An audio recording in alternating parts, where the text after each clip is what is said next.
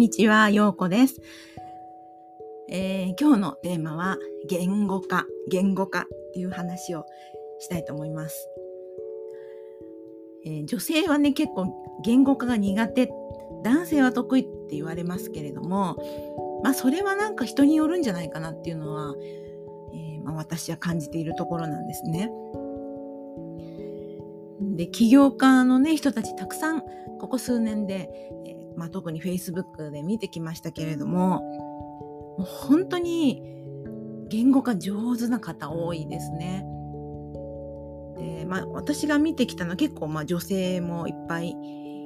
ほとんど8割ぐらい女性なんですけれども、まあ、この方元から喋るのが上手なんだろうなっていう方もいれば、そのいろいろ訓練したりとか喋り慣れてきて、え、言語化が上手になったのかなっていう方もいるしあとは文章がすごい上手だなって思う方もいたりとかまあそれぞれなんですけれどもなんでその言語化っていうことを私が思うようになったかっていうとですねすごい自分が感覚的な人間なんですよそもそもは。例えば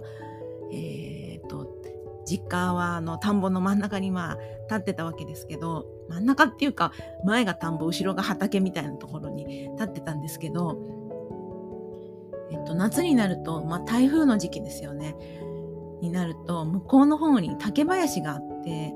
で台風が来るとねその竹がもううわーっとうねるんですね風と雨で。でそれを見て例えば人、人、あの、言語化が上手な人だったらば、なんかこう、文章を書けるようなくらい言葉が溢れる人もいると思うんですけど、もう私はこう固まってしまうっていうか、見て、体感して感じるタイプで、うわーって感じで、もう、うわーしか出て出てこない。で、ゾクゾクするとか、すごいなとか、で、それをこう感じて、うーって感じて喜ぶタイプなんで、まあ、それをなんとかこう文章にしようと思ってそしたら頑張ってまあできるんですけれどもなんかその時はすごいこう感覚的なんですよね。で歌のレッスンをね長年してきたんですけどやっぱりうんと歌の歌のレッスンって誰かに教わってするっていうのがあんまりないんですね声楽の中では。大学で歌うことを学んででその後もう自分でみんな勝手に教えて教え始めるっていうか教えることを学ぶっていう場所があんまりない。で私がずっと教えてきた後にですね声ヨガを学んだんですけれども、まあ、そのヨガの先生たちの中っていうのはすごくその教え方っていうのをちゃんと伝えていきますよね。言い方とかそのなんでしょうね、単語の選び方とか、表現の仕方とか、まあ、もちろんそのレッスンの組み立て方とか、まあ、そんなことを人から指摘されるんですよ。で、指摘されるっていうよりかは、まあ、良くなっていくっていう風に捉えた方がいいんですけど、なんか言われたことによってもっと良くなっていく。でそういうチャンスだったんですけれど、まあ、そこでいかに自分が感覚でものを言ってるかっていうのが本当に分かりました。あのなんだろうヨガってすごくこう右とか左とかっていうのはっきりするじゃないですか。で例えばこう「はい左手を上げて」とかいうのも左のどこを上げるのかですよね。手を上げるのか肩を上げるのかその手をどこに持っていくのかそして目はどこを向くのか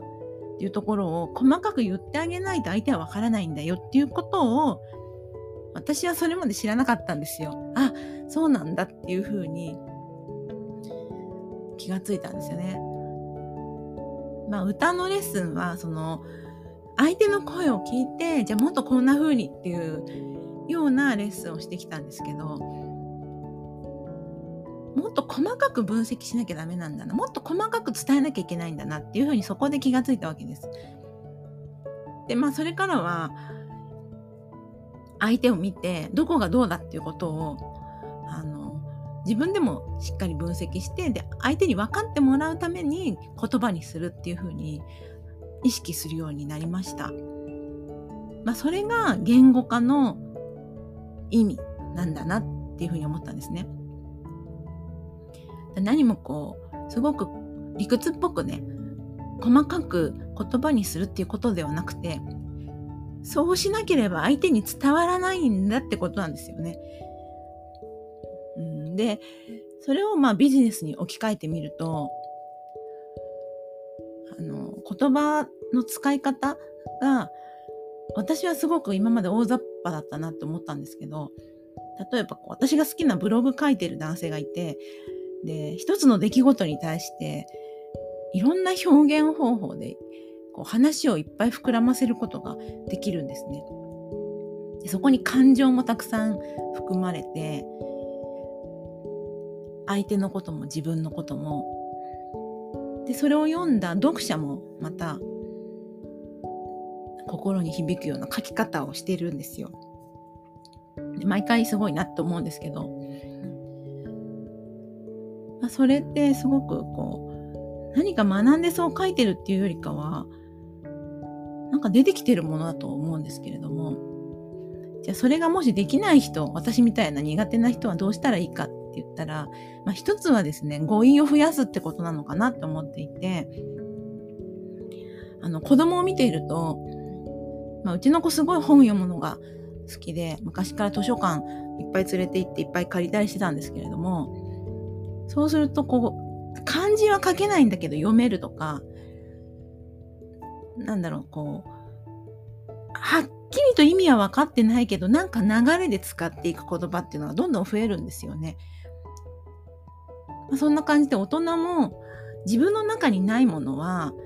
まあ、本を読んだりとかしてどんどんやっぱインプットが必要なんだなと思いました。でこの年になるとねなんか本読む量とかも減ってくるんですけれどいやいやいかんいかんと思ってですねやっぱりね自分の中にないものはどんどんインプットをしていかないと枯渇していくんだなっていうかでそれをこう人に伝えようと思った時に出てこないやっぱり原因になってるんだったらやっぱりねそこは、あの、なんていうか補充していかないといけないなと思って、まあ、最近また本読むようになってるんですね。そう、言語化すごい大事ですよね。あの、テレビのタレントさん見ていても、本当にもう、さんまさんとかすごいじゃないですか。私大好きなんですけど、一つのこう、誰かのポッとした言葉からブワーッと話が膨らませられて、発想力もそうですけど、こう言葉の使い方がすごい上手いなと、さすがプロだなって思っていつも見てます。あんまりこう人をすごい傷つけるわけでもなく、なんかね、膨らませて笑わせるっていうのがすごいな。あと落語家さんとかですね。まあ、リズムでバーッと言って、言う人たちもいますよね。その、ホリエモンとか、あの、ビジネス系の話をね、する人。ああいう人も本当によくつらつら出てくるななんて思って見てますけれど、まあ少しは私もその、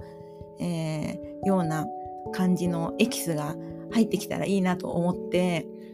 えー、こうやって今喋っているわけなんですけれども、まあ、このポッドキャストで喋るっていうのもすごく言語化に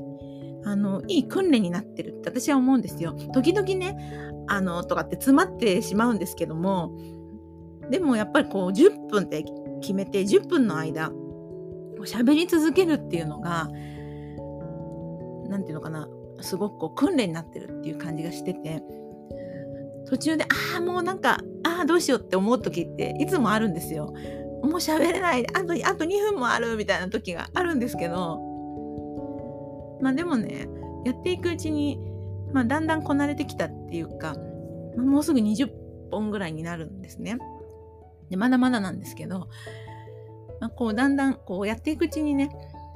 あの発想発想力とかなんだろうな喋ることっていうのも思い浮かぶように、うん、なってきたなーなんて思っています。もしね聞いてる方ですごい私感覚人間なんですとか思ってる方いらっしゃったらまあそういう部分って多分変わらないとは思うんですけれどプラスあのそれをどうやって人に伝えるかっていうこともやっていったらいいんじゃないかなって私は自分の体験から思ってます。やっぱり言葉で伝えてうまくレッスンできると相手の反応もいいし分かってもらえると相手も変わってくるって当たり前なんですけどね。だからその自分がいかにこう感覚的だったかってことを気がついたのがすごい一つのポイントだったかなと思います。今日は言語化についてお話しました。